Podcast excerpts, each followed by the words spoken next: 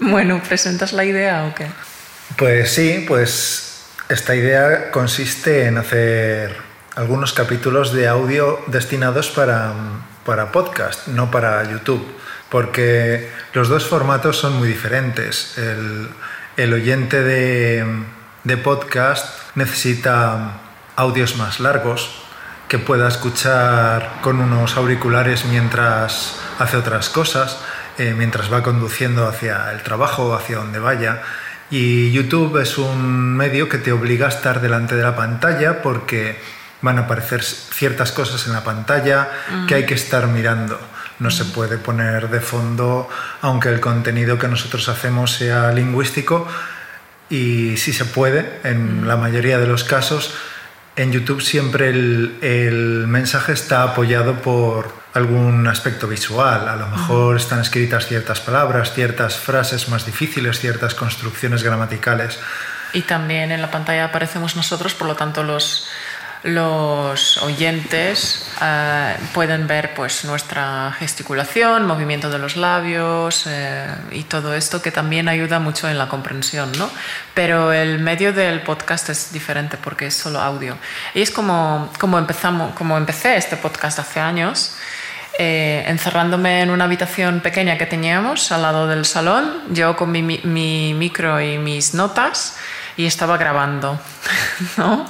Y estaba grabando en los momentos cuando la, cocina, la vecina no cocinaba porque hacía muchísimo ruido, entonces yo aprovechaba los momentos de silencio general entre los vecinos. Y así empezó todo. Pero también yo creo que este medio, aunque no se nos vea, solamente se nos oiga, es mucho más íntimo. Es como tú y los auriculares y entonces ya no hay tantas influencias de de fuera y es como muy íntimo. Para mí es mucho más íntimo que YouTube. Me gusta, bueno, es diferente, pero me gusta más, ¿eh? así te lo diré. Muy bien. Es más fácil para empezar, ¿verdad? También. También es más fácil para empezar porque la cámara desde luego intimida, ¿no? Eh, pero bueno, también tiene su dificultad el micro. Pero una vez que te acostumbras, ¡buah!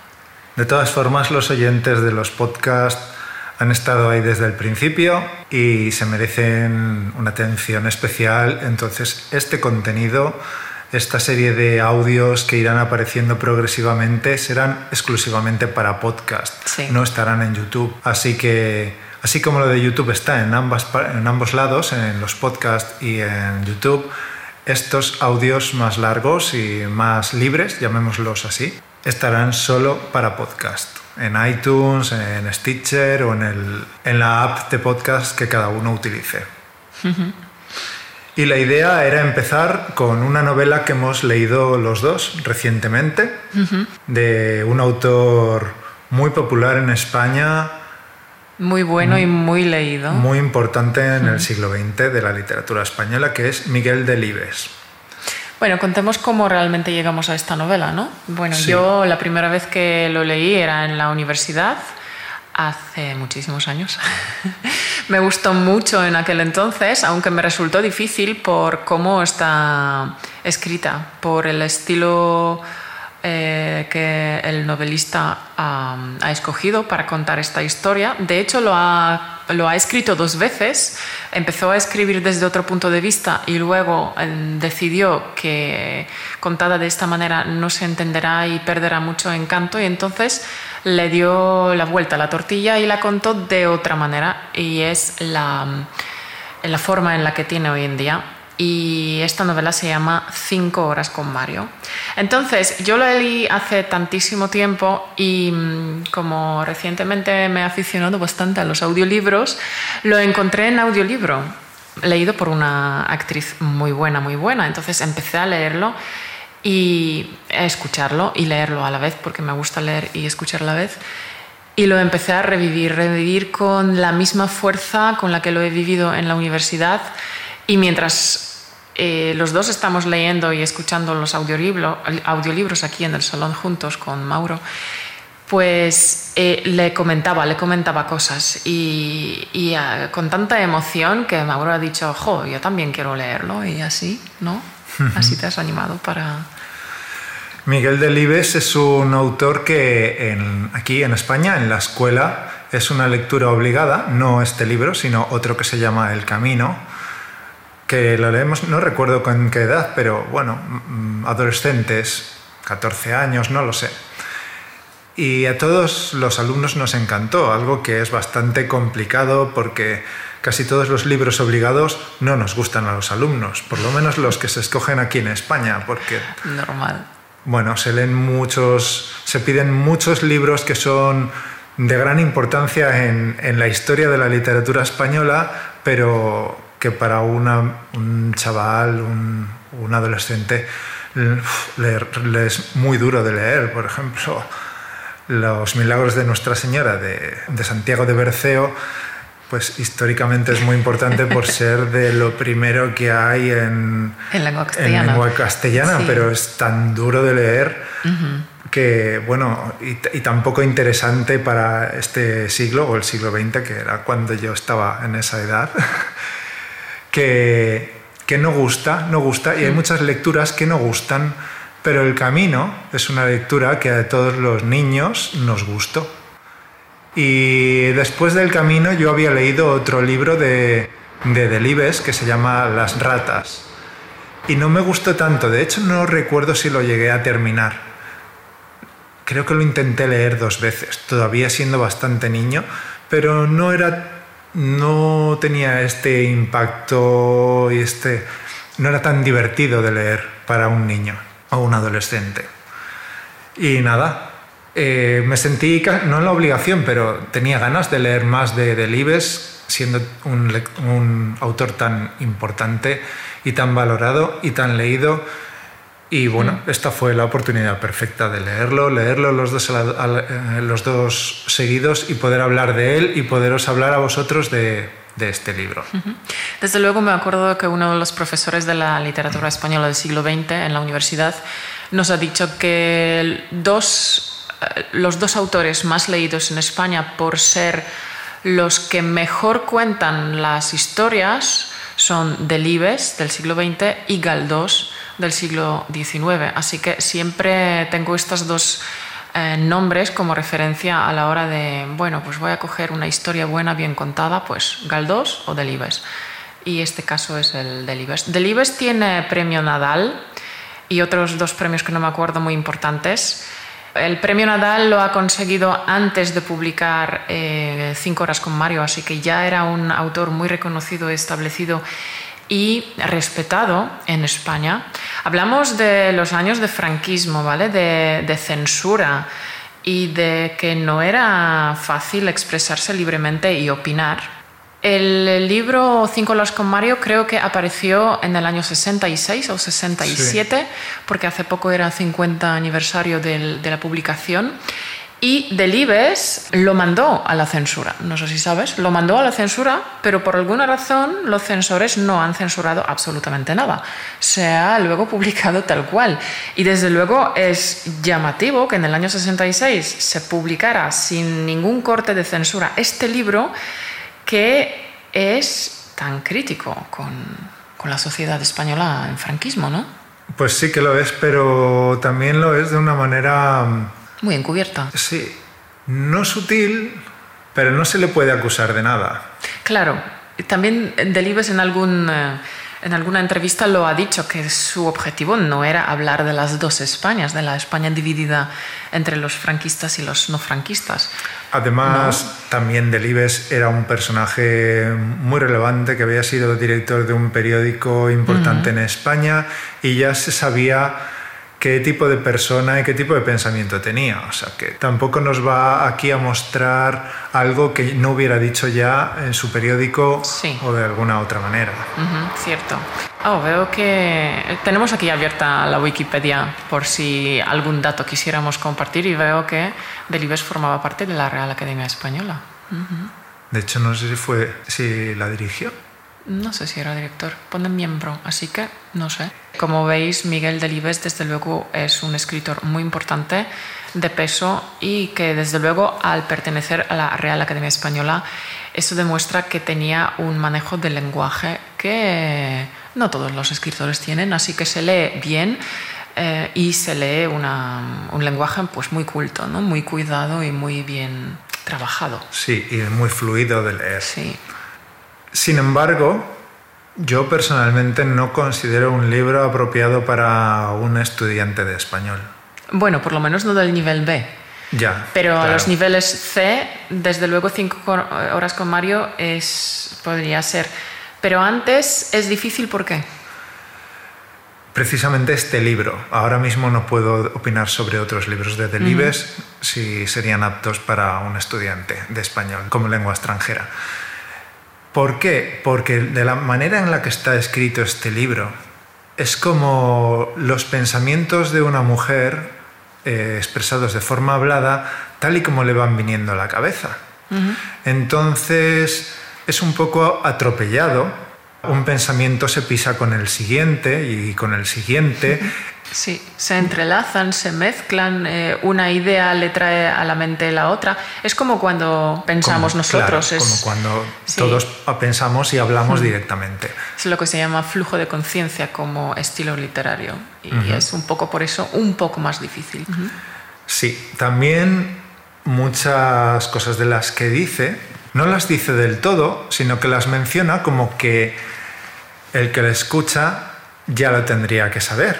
Claro, como si tuviera referencias, ¿no? Y las alusiones que ella hace se deberían entender. Claro, porque esto es lógico porque está hablando con una persona y bueno, lo tendremos que decir. Sí, con su marido, ¿no? Sí, está hablando con su marido que acaba de morir y le cuenta cosas que él ya tiene que saber, ¿no? Le dice, pues como le pasó a Paquito y a, y a Rosita. Bueno, no, no eran, estos nombres no aparecen, ¿no? Pero otros. Pues bueno, nosotros los lectores no sabemos quiénes son Paquito y Rosita, aunque después de decir eso siempre desarrolla un poco nos ubica en lo que va a contar, ¿no? en lo que cuenta. Y es suficiente para entenderlo pero para el lector extranjero será mucho más duro y más difícil. Sí, para los niveles B1, B2 quizá es un libro un poco demasiado difícil por la manera en la que está contado. Y es también muy rico lingüísticamente, quiero decir, tiene tantas expresiones, tantas interjecciones, es muy, muy rico, pero subrayemos otra vez más que es un flujo de conciencia. Por lo tanto, a veces las frases ocupan casi una página entera, porque hay muchas comas, muchos puntos suspensivos, porque ella va hilando, eh, enlazando las ideas que le vienen a la mente. Lo que, realmente Delibes ahí hace es perfilar o dibujar dos eh, personajes caracteres, sus pensamientos, sus filosofías a través de las palabras de la mujer, de Carmen, porque el marido está muerto. Pero Carmen, con sus palabras, ¿no? dibuja el retrato de ella misma y de su marido eh, Mario muerto. Y esto está genial. Y realmente dibuja las, lo que se llama aquí en España las dos Españas que chocan que chocan y que llegan a estar en conflicto.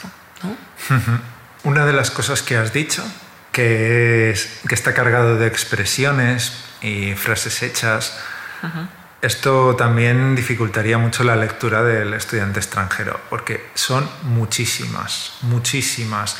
Algunas de las cuales ya no se usan y otras se usan poco, pero se entienden y otras sí se usan.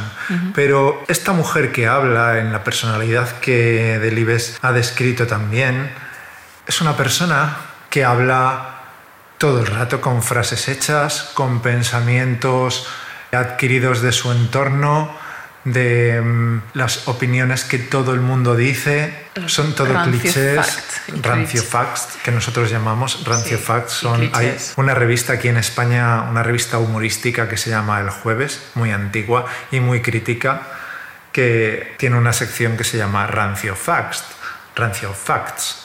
facts. y siempre en esta sección lo que hacen chistes con las frases que todo el mundo dice en todas las situaciones mm. típicas. Por ejemplo, en el libro salen muchos Francio Fax, sobre todo al principio, que es cuando la gente está llegando al velatorio, creo que es. Sí, es velatorio, sí. Y dicen las mismas frases una y otra vez, todos. Es impresionante porque Delibes las repite una y otra vez precisamente para mostrar esto, ¿no? Cómo esta mujer tiene que estar escuchando las mismas cosas una y otra vez. Como la gente repite realmente las frases una y otra vez sin ningún significado, sin ton ni son, son las frases hechas que no tienen que no tienen como contenido dentro de ellos de tanto repetirlas, ¿no? Sí. Es que le vi ayer y estaba tan bien, no me lo puedo ni creer. No somos nada. Eso. Este tipo de frases Ah. que se sueltan así porque es la circunstancia, pero nadie le da sentido porque están demasiado utilizadas. Sí. Bueno, otra dificultad de este libro, aunque mm, también tiene su valor como un testigo histórico, es que eh, Delibes ha, ha situado la acción de la novela justo en el año en el que se publicó. Quiero decir, se publica en el 66 y cuenta exactamente cómo era España del año 65 y 66.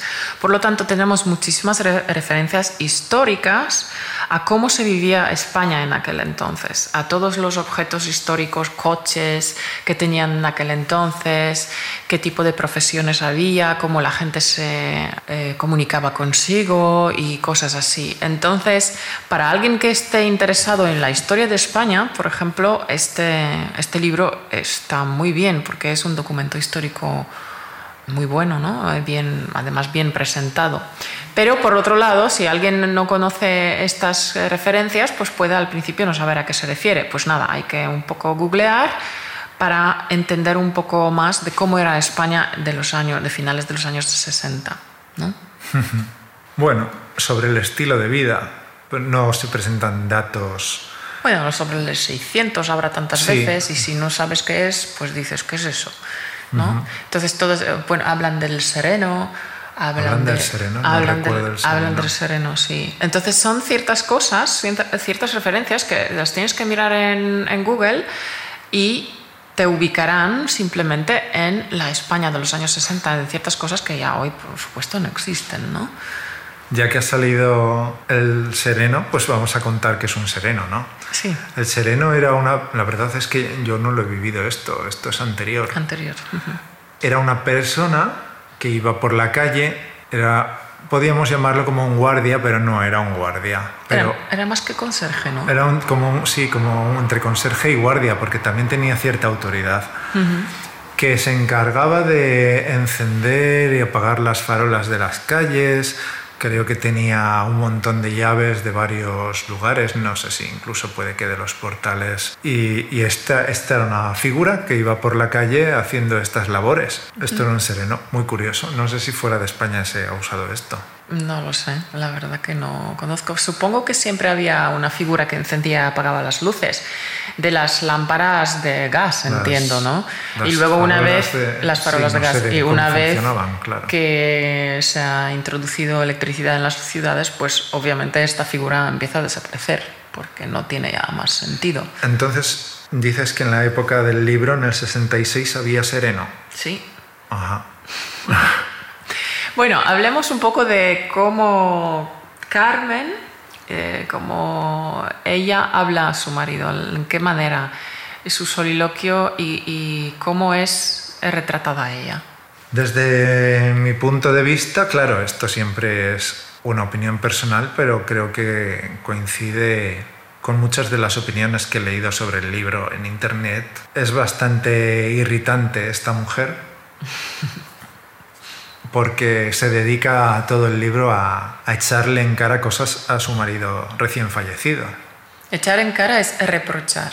Sí, le reprocha bueno, todo lo que se ha sentido infeliz en su vida y son cosas bastante superficiales, no hay ninguna de importancia que puedas decir es que el marido la pegaba o ninguna cosa grave realmente, solamente cómo era él, que a ella no le gustaba, especialmente con frivolidades, con adquirir bienes materiales.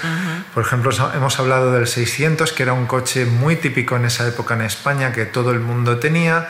Y este matrimonio no, bueno, matrimonio con varios hijos, cinco Sí. hijos, no, no sé. Cuatro hijos creo que tenían. No tenían coche porque este... Porque Mario, Mario- quería solidarizarse con la gente pobre. Sí, Entonces él decidió no comprar el coche. Y por mucho que ella insistiera, por mucho R que R, por, por muchas quejas suyas, Eh, él simplemente se negó y no tenían coche. Entonces ella, que venía de una familia pequeño burguesa tirando a lo alto, pues quería para, para tener un estatus, un estatus social, para mostrarse ante gente, le, gustaba mostrarse, ¿no? El, que dirán, que dirán de ella, que ella, que viene de familia de bien, tiene que andar por la calle en vez de ir, en, vez de ir en un coche. O coger el autobús. Claro.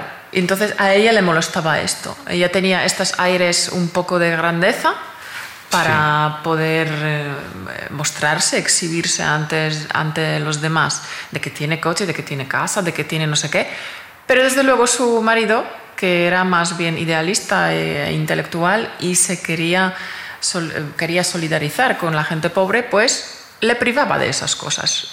quería vivir una vida más, más austera y esto le dolía mucho a Carmen.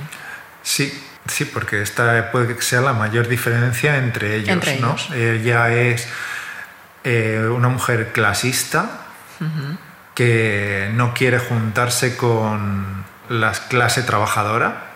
Ella se considera una señora, creo que lo llaman, ¿no? las, las señoras Incluso le reprocha a su marido que hablara con... Con gente de clase inferior. con, el portero. el portero.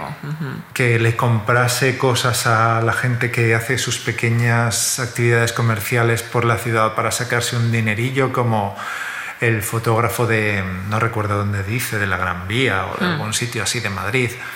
Pero y estas cosas le reprocha porque él, él lo hacía para colaborar un poco con esta gente más, más humilde. Y ella, en cambio, no quería ser vista ni que los vieran con esta otra gente. Era muy clasista, era racista, era xenófoba, era...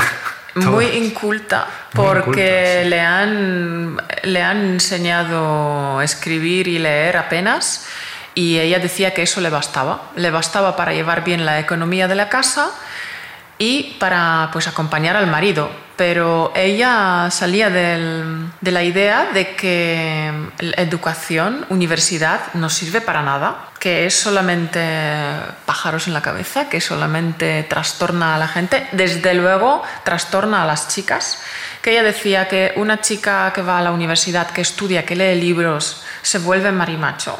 Sí. Así que desde este punto de vista ella salía, ¿no? De que leer sobra, ¿para qué? Mm, como mucho la Biblia, pero de ahí ya no se sale. Así que sí, muy clasista, muy tradicionalista y en este sentido muy limitada. ¿no? Y desde este punto de limitación intelectual y estas ansias de tener cosas materiales, pues ahí es el gran choque entre ella y su marido. ¿no? Sí. Que su marido era catedrático y además trabajaba en una revista, ¿verdad? Claro, entonces todo lo opuesto a la Carmen. De todas formas, esto que es como la opinión más, más extendida sobre este libro de Delibes, ¿no? Las dos Españas, que esta mentalidad de esta mujer, mentalidad de derechas, y la de su marido, que es más de izquierdas, más de eh, ayudar a, a los necesitados. Delibes no dice que, que él haya hecho esto. Ya, ya lo has dicho tú antes, ¿no? Él no ha, bueno, lo ha escrito después que él no pretendía retratar las dos Españas, ni mostrar este choque. Sin embargo, o sea, ni considerar una como buena, la otra como mala, ni a Menchu como mala, ni a Mario como bueno. Y dice que ni Menchu es tan mala ni Mario es tan bueno. Y expresa que, que Menchu es una mujer que admira a Mario cuando lo conoce y que si Mario hubiera tenido otra actitud hacia ella, se hubiera podido encarrilar de otra manera a esta mujer, porque era un poco víctima de, su, de la educación trasnochada que había recibido. Ella tampoco ha cometido ningún acto atroz ni nada reprochable, excepto su manera de pensar. Bueno, esta es la opinión de Delibes, yo pensaría otra cosa. Pero que si Mario hubiera tenido otra actitud con ella, no se hubieran ido distanciando, sino que hubieran acabado en el mismo camino. O sea, Menchu, Carmen hubiera seguido más el camino de Mario. ¿Tú crees? Eso dice Delibes. Ajá, bueno, puede. Lo que pasa es que ella con su gran incultura y su pensamiento, es que las opiniones que cuenta que es que la guerra civil tampoco fue para tanto, que ella se lo pasó fenomenal durante la guerra, que no entiende por qué la gente se queja de la guerra, si es que y además dice que a veces un poco de disciplina es bueno. Un poco, un poco de inquisición. un poco de inquisición, eso es. O sea, es increíble. O sea, realmente las tonterías que dice esta mujer son flipantes.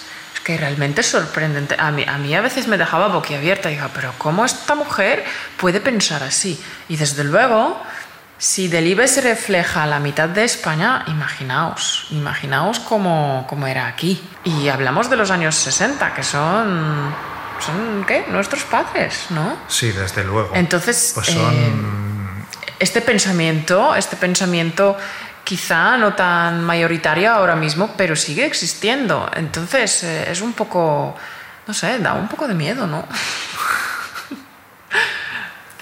En fin. Desde luego queda bastante de eso en España actualmente. Hmm. Especialmente en las generaciones mayores. Bueno, en fin, que el libro está muy bien, está muy bien escrito por un escritor de referencia que maneja la lengua española con maestría. Ha creado dos personajes eh, inolvidables de Menchu y, y Mario y desde luego vale la pena leer, especialmente si alguien tiene el nivel C. Eh, antes puede resultar un poquito difícil, pero en el nivel C es maravilloso. A mí se me ha hecho un pelín pesado que la, la dinámica del, del, monólogo es muy constante. Es siempre de esta, este reproche y esta voz de reproche es constante de principio a fin del libro. Entonces, en este sentido le da poco variedad. A ver, le relata le habla de toda la vida y solo le habla de los reproches, cuando podía haber un poquito de otras cosas, momentos divertidos y tal, y, y relajar un poco. Claro, pero toda es... A ver, a mí también me pareció que 27 capítulos de reproche, de RQR, es un poco demasiado, que podía haberlo acortado y estaría bien, pero también esta larga sarta de, de, de reproches, de quejas, eh, de echarle en cara al pobre marido todo esto, lo que le echa en cara, todas estas cosas superficiales, como tú has dicho, sirve para luego dar el golpe del final, en realidad. si fuera mucho más corto o si fuera eh, entrelazado con algunas anécdotas divertidas o lo que sé, perderíamos este final. Este final que a ti también te sorprendió. Sí. Y desde luego el desenlace ocurre en cuestión de tres páginas. Y, y es increíble. Entonces todo este libro de estos 27 capítulos van construyendo esta tensión, esta, este clima de, de, España opresiva, de esta mujer tan quejica y tan... tan uh, y entonces llega el desenlace y dices, hola, ¿no? Sí. Hola, qué sorpresa. Es verdad, es verdad, no podría ser de otra manera. Porque no conseguiría este efecto. Uh -huh. Por eso lo ha escrito sí, así. Sí, porque justifica, el, el, final justifica todos los reproches, sí. por así decirlo. Justifica esa actitud, que tenga toda esa actitud durante esta última noche. Sí. Bueno, sí. Sin, sin, el spoiler, pero sí, todos, Estos, eh, todos estos reproches quieren contrarrestar las vale, tres vale, ya, últimas vale, páginas. Vale, vale, vale, si no será el spoiler. Bien, pues eh, eso. Es que si decimos algo más, en realidad eh, será revelar demasiado. Sí, ¿verdad? Será, sí, es, es, difícil comentar libros, comentar películas, porque. Porque estropeas el. Claro. Spoilers. Siempre se va a estropear. Pero, buah, no sé. ¿Qué podemos hacer? Ya. Lo que estamos haciendo. Bueno, eh, cinco últimos pensamientos con los que resumirías el libro el libro, el autor, su valor para la literatura española o para un alumno, aunque ya hemos dicho para un alumno alto, de nivel alto. ¿Cómo lo...? ¿Cinco? Bueno, cinco ideas, cinco palabras, como quieras. Cinco es por decir algo. Ok, mira, yo lo que, lo que más destaco del libro es precisamente la forma en que está escrito, justamente este, este fluir de los pensamientos a través de, de las palabras escritas. Me parece muy difícil de conseguir. Esto es lo que más valoro. Eh, yo el manejo del lenguaje tal como está construido el diálogo, el, monólogo realmente de Menchu es genial, es, sencillamente pues, de una genialidad de un escritor muy grande.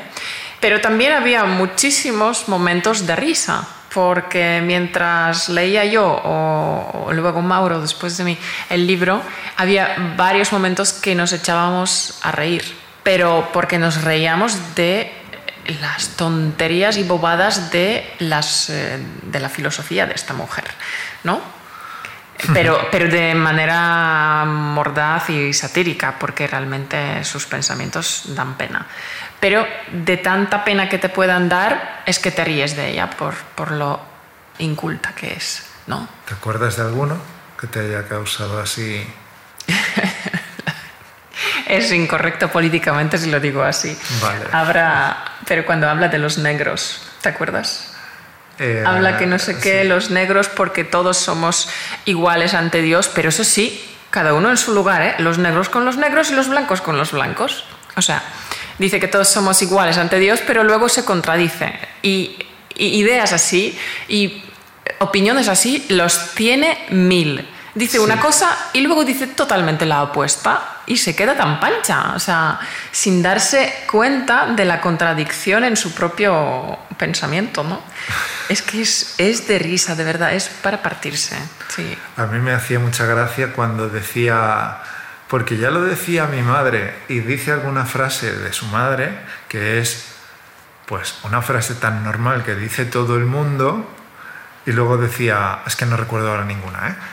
Decía, y puede que parezca una bobada y tal, pero si lo piensas, la frase tiene mucha miga y es muy profunda. Y era la mayor tontería. Sí. sí. No me eh, acuerdo de ninguna, pero no sé.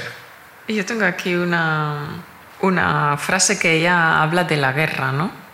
Dice, para que un país marche, disciplina cuartelera Hoy no les hables a estos chicos, los chicos jóvenes, a estos chicos de la guerra. Te llamarían loco. Y sí, la guerra será todo lo horrible que tú quieras, pero al fin y al cabo es oficio de valientes. Después de todo, no es para tanto.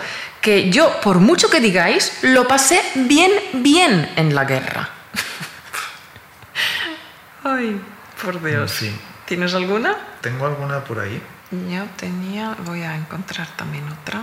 Aquí. También criticaba mucho em, el pensamiento, o bueno, apertura mental de la mitad de la población española hacia afuera, mirando hacia el extranjero y para traer nuevas ideas y tal. Ella era de pensamiento muy cerrado y consideraba que todo lo de fuera, pues eh, lo trae el diablo casi, ¿no? Dice, siempre miráis con la boca abierta todo lo que viene de fuera que sois unos papanatas. Y ya sé que en el extranjero trabajan las chicas, pero aquello es una confusión, ni principios ni nada.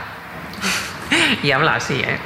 Esto también me es sorprendente, esta idea que muestra como que los españoles tengan más principios que los demás. No sé dónde se saca esto. Claro, muy tradicionalista y muy franquista en su pensamiento, ¿no? Mm, ¿Algo más?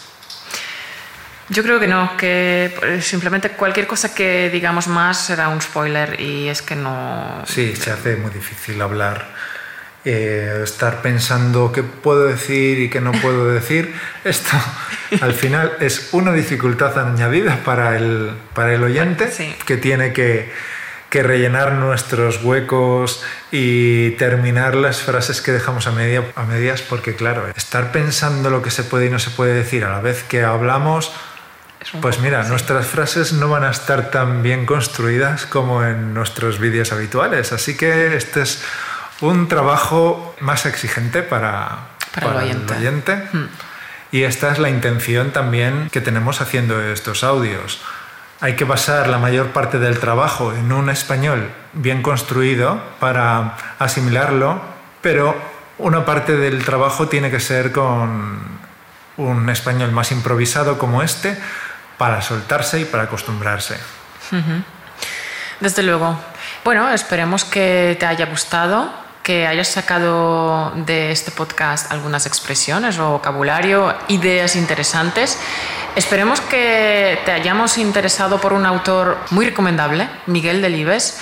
Si tienes un nivel un poquito más bajo, pues busca otro libro de Miguel Delibes que ha escrito, no sé, más de 50 novelas por lo menos. Y si tienes el nivel C, te invito a que hagas este esfuerzo, que leas 5 horas con Mario. Si quieres, consigue el audiolibro y así puedes leer y escuchar al, al, mismo tiempo. Leer y escuchar al mismo tiempo, una de las grandes ventajas que nosotros vemos es que mantiene la atención mucho más. Estás, Mantienes la atención mucho más. Y para un estudiante de, de, idiomas, relaciona directamente el sonido de las palabras con su forma escrita, que es una gran ventaja, sobre todo a la hora de nuestra pronunciación. Bueno, pues vamos acabando porque creo que ya llevamos como 40 minutos, una cosa así. Luego vamos a cortar el principio y final que estuvimos probando el sonido, pero creo que se quedarán unos 40 sí, minutos. haremos un poco los, los, silencios que pueda haber quizá, y tal para... Pero no había muchos, así no. que yo quizá lo dejaría tal cual. Esperamos tus comentarios, ¿vale? Es el primer eh, podcast en audio totalmente improvisado sobre un tema que hemos escogido al azar queremos saber tu opinión. ¿Te ha gustado? ¿No te ha gustado? ¿Te ha inspirado? ¿Te ha servido? ¿Quieres más audios como este? ¿No los quieres? ¿No te interesan? Cuéntanoslo, ¿vale? Porque nosotros, conforme recibamos tu feedback, vamos también desarrollando español automático, que de eso se trata. Desde luego, como nosotros muchas veces llevamos estas conversaciones entre nosotros, a Mauro se ocurrió, oye, ¿por qué no grabamos una de nuestras conversaciones así y hacemos de esto algún podcast especial y a ver qué tal? Así que uh -huh. por eso lo hemos hecho. Y si te gusta la idea, pues podemos grabar más. Y si quieres eh, proponer nuestros temas, pues ya sabes que nuestro Patreon, en la plataforma Patreon, hay un apartado especial donde se puede proponer temas y estamos abiertos a tus propuestas. Uh -huh. También avisar que evidentemente este audio tendrá muchos errores que en los podcasts habituales que hacemos preparados con vídeo no, porque están, los textos están corregidos y revisados para que tengáis el español más correcto para, para absorber. Uh -huh. Y aquí no, así que no seáis muy puristas a la hora de, ah, han dicho esto así y así es como se dice. Pues no, muchas cosas que habremos dicho no estarán bien. Porque simplemente es un lenguaje hablado, un lenguaje hablado. Eh, de cabeza, tal como se habla cuando hablas con los amigos, ¿no? Entonces, es un lenguaje totalmente suelto y uh -huh. las frases pues a veces están construidas a medias porque en el medio de la frase hemos cambiado de opinión y la hemos parafraseado. Entonces, bueno, la, estructuralmente también y gramaticalmente es más propio del lenguaje hablado. Sí. Pero creo que esto también tú, como estudiante de español, esperas lenguaje totalmente improvisado o lenguaje, como decirlo, informal. Y entonces esto, esto era la idea también de este podcast. Sí, también contamos, ya lo veremos después, que el sonido será de una calidad inferior. Aunque, puede, aunque puede. veremos, porque estamos probando un micro nuevo para este fin. Sí, ¿no? tenemos también una disposición aquí donde estamos colocados que no es tan idónea como con la que grabamos normalmente, que lo preparamos mucho más y también pensamos que algunos de los audios que hagamos en el futuro serán en otro entorno, tal vez en el exterior y haya algún ruido de fondo, de que lo siempre... que sea, viento, uh -huh. voces, el mar o donde estemos. Así que también es... creemos que el el oyente tiene que acostumbrarse a, a escuchar con otros sonidos de interferencia para, para relajarse. El oído, ¿no? Claro, empezar a relajarse y, y, empezar a captar. Cuando uno se pierde una sílaba o una palabra, ser capaz de recuperarla, de, de inventarla o imaginarse lo que se ha dicho a pesar de ese pequeño hueco y rellenando uh -huh. esos huecos. Porque eh, podéis hacerlo mejor de lo que, de lo que os esperáis uh -huh. en este sentido. Ok, pues nada más. Muchas gracias por acompañarnos en este primer podcast conjunto improvisado sobre tema libre. Esperamos tus comentarios y tus propuestas y hasta el podcast que viene. Hasta el podcast que viene. No sabemos cuándo será. Esperemos que, pronto, eh, que Esperemos que pronto. Cada vez haremos más. Eso es. Pues nada, hasta luego. Chao. Chao.